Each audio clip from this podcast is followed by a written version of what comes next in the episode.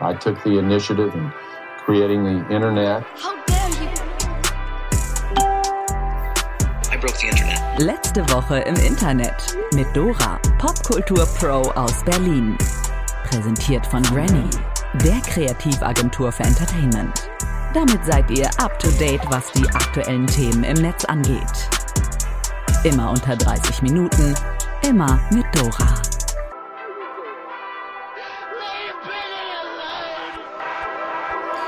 Und herzlich willkommen zur 39. Episode von Letzte Woche im Internet, der Podcast mit wechselnder Soundqualität. Zum Zeitpunkt dieser Aufnahme geht's eigentlich in 15 Minuten weiter mit dem Johnny Depp Amber Heard Case und ich erbringe hier ein großes Opfer, ja, dass ich das nicht direkt live streame, sondern erstmal ganz vernünftig diesen Podcast aufnehme und ihn dann hoffentlich und idealerweise auch pünktlich zum Mittwoch in eure Podcast-Player schiebe, wie auch immer man das sagt. Ihr wisst, wir starten mit dem Ticker. Der letzte Woche im Internet-Ticker.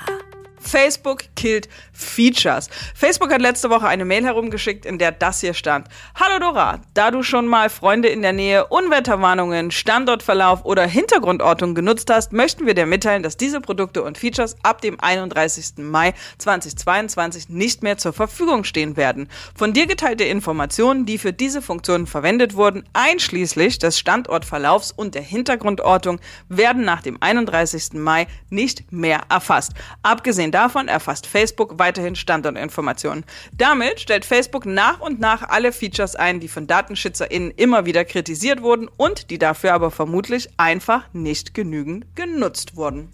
Der iPod wird ein, der iPod wird eingestellt, der iPod wird eingestellt. Wir haben letzte Woche erst noch an dieser Stelle über iPods gesprochen. Da wurden nämlich die iPod-Sammlung von Karl Lagerfeld verkauft. Jetzt reden wir schon wieder über iPods, denn Apple hat angekündigt, die Produktion einzustellen. Mir war gar nicht bewusst, dass sie überhaupt noch hergestellt werden, aber dann trotzdem. Bye bye iPod. Balenciaga bringt zerstörte Sneaker raus. Ein paar Schuhe, das aussieht wie meine Chucks mit 19, die ich aber schon zum 15. Geburtstag bekommen habe, war letzte Woche eines der Top-Themen im Netz. Balenciaga hat die Paris-Sneaker vorgestellt, limitiert auf 100 Stück, was wohl daran liegt, dass die kaputten weißen Schuhe, auf dem wie mit Edding an der Seite Balenciaga geschrieben steht, bestimmt von Hand bearbeitet sind. Der Preis übrigens für ein paar kaputte Schuhe 1450 Euro. Schulskelett wird beerdigt. Ich muss ganz ehrlich sagen, dass ich etwas schockiert bin. Ich dachte ja immer, dass die Skelette, die wir im Biounterricht sehen und an denen alles erklärt wird, aus Plastik sind. Das ist aber scheinbar gar nicht der Fall. In einer Kleinstadt in NRW haben jetzt SchülerInnen nämlich ihr Skelett aus dem Biounterricht beerdigt. Das war nämlich echt. Wegen der unbekannten Herkunft des weiblichen Skeletts fand die Trauerfeier in interreligiöser Form statt. Das Skelett soll seit den 50er Jahren in der Biologiesektion der Schule gestanden haben. Eine DNA-Analyse soll jetzt Informationen über Alter und ungefähre Herkunft der Unbekannten bringen. Ganz schön makaber. Madonna kommt mit eigener NFT-Kollektion. Im Internet gibt's nichts, was es nicht gibt. Und wir sehen jetzt hier, wie ein Baum aus Madonnas Vulva wächst, beziehungsweise wie sie einen Baum zur Welt bringt. Das und noch mehr gibt's in ihrem neuen Mother of Creation Video. Das Ganze ist animierte Avatarkunst, die man jetzt in drei Videos als NFTs kaufen kann. Für das Video Mother of Nature wurden bereits am zweiten Tag der Auktion mehr als 30.000 Euro geboten. Die Reaktionen auf die virtuellen Kunstwerke sind gemischt. Alle finden, dass die Clips von der Ästhetik her eher an ein Avatar-Porno als an eine Geburt erinnern. Die Videos haben aber trotzdem was Gutes. Der Erlös soll an NGOs in der Ukraine oder im Kongo gespendet werden und dort vor allem Frauen und Kindern helfen. Netflix-Abo mit Werbung kommt noch dieses Jahr. Das Gerücht gibt es ja schon länger, aber jetzt scheint Bewegung in die Sache zu kommen. Wie die New York Times berichtet, soll schon im Herbst ein neuer, günstigerer Tarif auf den Markt kommen, bei dem die UserInnen, die sich dafür entscheiden, weniger bezahlen und dafür Werbung beim Streamen sehen. Aber keine Sorge, es wird auch weiterhin die Tarife geben, in denen man keine Werbung gucken muss. Der 9-Euro-Sturm auf Sylt. Und dann ist da noch die Sache mit Christian Lindner. Also, das 9-Euro-Ticket kommt und die Boomer raunen, dass es jetzt bald schwierig werden könnte, Zug zu fahren, weil es ja dann alle machen, als wäre das nicht das Ziel der Aktion. Viel spannender als einfach nur die Sorge von Ulrich und Christian am Sonntag ihr Fahrrad nicht mehr in den Zug zu bekommen und dann durch die Eifel zu radeln, ist aber die Sorge der Tourismusverbände deutscher Urlaubsinseln, ganz konkret Sylt. Viel über diesen Fall ist schon gesagt, wenn man die Schlagzeile von mekur.de einfach vorliest und sich auf der Zunge zergehen lässt. Deutsches Urlaubsparadies fürchtet Invasion der Billigtouristen.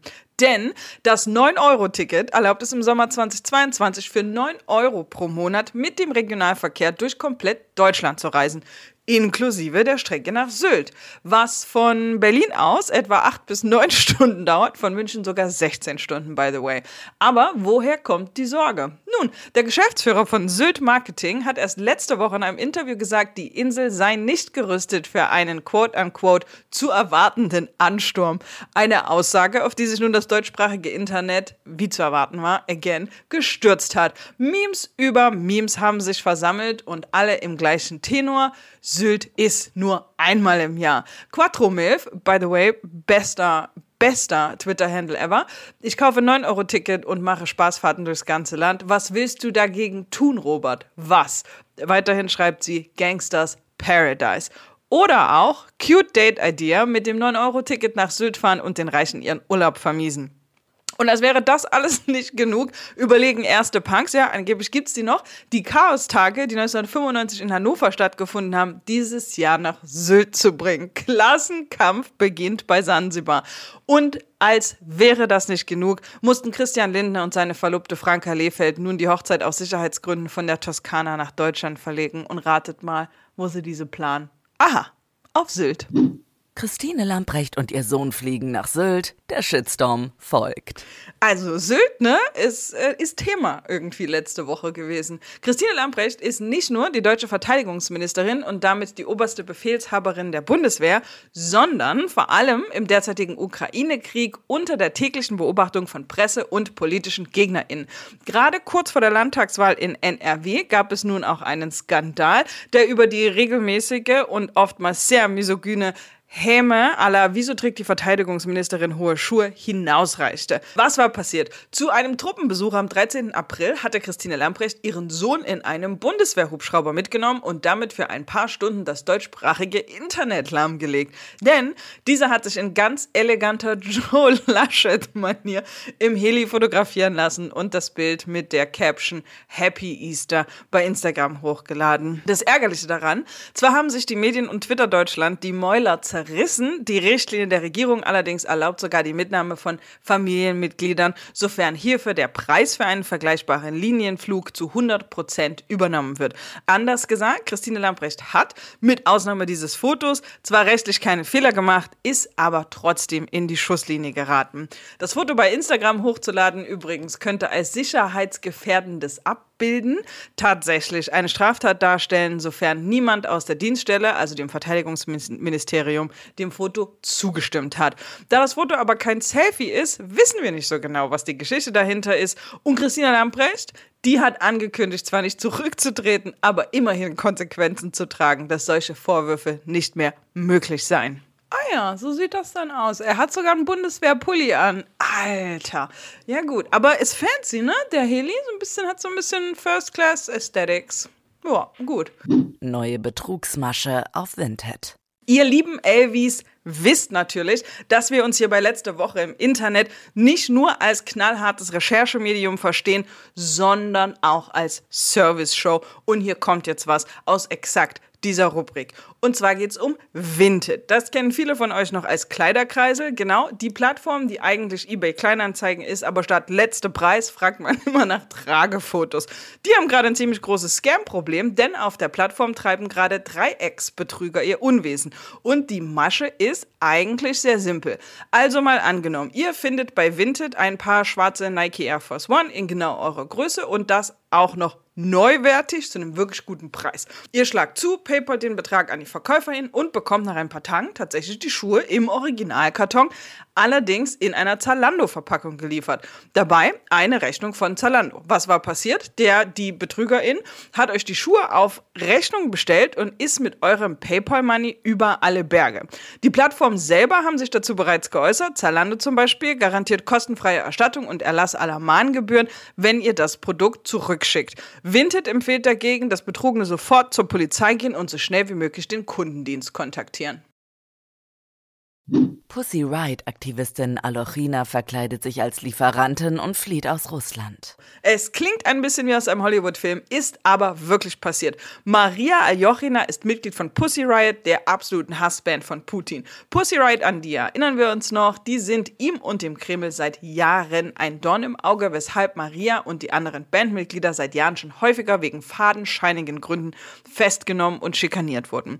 Zuletzt saß Maria wegen eines Instagram-Posts in russischem Hausarrest fest. Jetzt gelang ihr aber eine spektakuläre Flucht aus dem Land und das, obwohl sie unter polizeilicher Überwachung stand. Wie die New York Times berichtet, gelang Maria die Flucht mit Hilfe von Freundinnen. Demnach habe sie sich als Mitarbeiterin eines Essenlieferdienstes verkleidet. Es gibt sogar ein Selfie, das Maria in ihrer Verkleidung zeigt. Darauf trägt sie eine grüne Lieferdienstuniform und ist mit Schal und Mütze vermummt. Auf dem Rücken trägt sie den Lieferdiensttypischen Lebensmittel Wärmerucksack. Die New York Times schreibt, It sounds like a spy novel. Maria Ayochina, leader of the band Pussy Riot decided it was time to leave Russia after more than a decade of activism. Aber auch die restliche Flucht war ganz schön dramatisch. Um nicht verfolgt werden zu können, soll sie ihr Handy in der Wohnung zurückgelassen haben. Laut Medienberichten wurde Maria dann von Bekannten mit dem Auto an die Grenze zu Belarus gebracht. Von da ging es dann nach Litauen weiter, wo sie drei Versuche gebraucht haben soll, um über die Grenze zu kommen. Beim ersten Mal sei sie sechs Stunden lang von Grenzschutzbeamten festgehalten und dann zurückgeschickt worden. Beim zweiten Versuch wurde sie direkt weggeschickt und beim dritten dritten Mal hat es dann finally geklappt. Unterstützung soll Maria von einem nicht genannten europäischen Land bekommen haben, das ihr Reisedokumente ausgestellt hat. Ich bin froh, dass ich es geschafft habe, hat sie der New York Times gesagt. Sie habe sich schon vor Wochen dazu entschlossen, Russland zu verlassen, wegen eines Instagram-Posts, in dem sie sich solidarisch mit dem inhaftierten Kreml-Gegner Alexei Nawalny zeigte, wurde sie zu einem Jahr Hausarrest verurteilt, der jetzt angeblich zu einem mehrwöchigen Aufenthalt in einer Strafkolonie umgewandelt werden sollte. In Kombination mit dem russischen russischen Angriffskrieg auf die Ukraine habe sie sich dazu entschlossen, das Land zu verlassen. Ende letzter Woche stand Maria dann sogar in Berlin auf der Bühne und hat mit Pussy Riot ein Konzert gespielt. In den nächsten Wochen soll es sogar eine Tour der Band geben.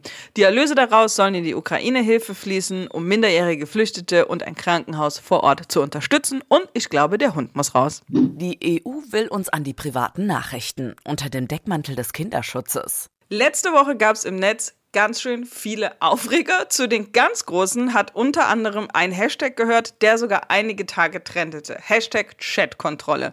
Die EU will die Verbreitung von Kinderpornografie im Internet durch ein Gesetz erschweren. Was ja an sich eine gute Sache ist, jetzt kommt das große Aber. Durch das Gesetz sollen Messenger-Dienste wie WhatsApp, Signal und so weiter sowie E-Mail-Anbieter dazu verpflichtet werden, mit Hilfe von künstlicher Intelligenz nach Missbrauchsmaterial zu suchen und Verdachtsfälle dann automatisch an Strafverfolgungsbehörden weiterzuleiten. DatenschützerInnen schlagen Alarm, weil das unter anderem bedeutet, dass diese Maßnahme die Chatverschlüsselung aufheben müsste. Die DatenschützerInnen gehen sogar so weit und sprechen von einem Frontalangriff auf die Privatsphäre aller EU-BürgerInnen. Man würde so nicht nur alle unter einen Generalverdacht stellen, sondern auch massiv in die Privatsphäre von allen eingreifen. Stellt euch mal Folgendes vor. Jedes Bild oder Video, das ihr an euren Partner, eure Partnerin, eure Freundinnen oder sonst wen von eurem Handy verschickt, würde automatisch durchgescannt. Auch wenn die meisten nicht zu verstecken haben, fühlt sich das schon ein bisschen seltsam an und wirft auch die Frage auf, ob es hier nicht eher um einen Eingriff in die Privatsphäre geht, die unter dem Vorwand des Kinderschutzes eingeführt wird. Denn, das gab es ja immer mal wieder, ob Vorratsdatenspeicherung oder das Apple Fotoscan-Feature auf euren iPhones, der Grund war immer Terrorismus, Schutz unserer Kinder oder einfach die innere Sicherheit. Was es aber in Wahrheit ist, ein Einfallstor für Risse in der Privatsphäre. Das haben wir ja nicht zuletzt erlebt, als Sicherheitsbehörden die Corona-Anmeldelisten von Restaurants genutzt haben, um an private Kontaktdaten zu gelangen. Das Bahnhofsviertel des Internets chillt mit Crystal F. Tag zusammen und herzlich willkommen zurück im Bahnhofsviertel des Internets. Ich bin Dennis und ich habe eine Frage für euch. Und zwar, habt ihr euch eigentlich schon mal gefragt, was eure Lieblingsrapper so im Internet streamen, beziehungsweise auf welchen Seiten sie so unterwegs sind? Also so richtig Guilty Pleasure mäßig. Antworten darauf gibt's unter anderem in der neuen Folge von letzte Woche im Internet XXL mit Dora. Die hatte nämlich in der neuen Folge niemand geringeren als Rapper Crystal F am Start. Das Ergebnis gibt's hier. Was wahrscheinlich viele Leute nicht denken würden, was ich, eine meiner Lieblings-Netflix-Shows ist, äh, hat mit Cheerleadern zu tun. Also wenn, wenn du mir eine Cheerleader-Show auf Netflix vorlegst, count me in. Count me in. Okay. Absolut. Okay. Ich weiß nicht warum, aber äh, ich, ich, ich stehe auch auf so, so, so Sport. Kram halt, so Sportdokumentationen, so NFL-Filme oder so, ohne dass ich jetzt den Sport mag, aber ich mag irgendwie so Sportfilme. Ja. Und äh, keine Ahnung, ich finde das halt einfach wahnsinnig beeindruckend, wie junge Menschen da wirklich ihre komplette Fitness, ihr komplettes Leben, alles darauf ausrichten. Und dann ist es einfach vorbei nach dem College, weil es gibt keine, du, du hast ja keine Aussicht, außer du wirst Trainer oder du gehst halt zu einem zu einem NFL, NBA, irgendwas. Aber dann ist es ja gar nicht mehr das, was du machst, weil Cheerleading ist ja Athletik. Es ist ja, hat ja eigentlich, es ist ja null mit hey, hey, so, weil die Choreos, die man sieht bei Cheers oder ja. Cheerleading oder so, äh, wirklich krank. Und äh, auch körperlich, also größten Respekt vor, vor jedem Cheerleader. Stimmt, ne? Es ist ehrlich, es ist crazy Ich, ich, ich saß da wirklich machen. mit, mit angespannt sein und hoffentlich macht keiner, ne, wirklich. Ich habe die zweite Staffel von Cheers noch nicht gesehen, leider, Ja. aber ich heb mir die noch so ein bisschen auf. Aber ich weiß, wenn ich einmal drin bin, ich weiß auch nicht, was mit mir los ist. Aber Cheerleader, Cheerleader-Serien, Mann, Mann, Mann. Es gab das hier mit den Great White Sharks. Ich war so drin. Ich habe mir danach noch die Choreos angeguckt auf YouTube und so. Richtig mit noch Second Screen Experience, Parallelen. fast okay, schon, mhm. okay, cool. Die gesamte Folge von Crystal F bei letzte Woche im Internet XXL gibt's ab Sonntag überall da, wo es Podcasts gibt. Good News der Woche. Eric aus Sex Ed wird der neue Dr. Who. Kommen wir zu den Good News der Woche. Es ist offiziell, es gibt einen neuen und 14. Doktor in der britischen Kultserie Doctor Who und es ist Eric aus Sex Ed. In der beliebten Science-Fiction-Serie der BBC steht die nächste Inkarnation an, welche die Schauspielerin Jodie Whittaker ablösen wird. Nachfolger ist dann in Kuti Gatwa, den wir als Eric aus der Netflix-Show Sex Education kennen. Das ist etwas ganz Besonderes, weil die Show in Großbritannien richtig, richtig big ist und in Kuti der erste schwarze Schauspieler ist, der die Hauptrolle des Time Lord übernehmen wird. Immerhin gibt es die Serie mit einigen Unterbrechungen seit den 60ern.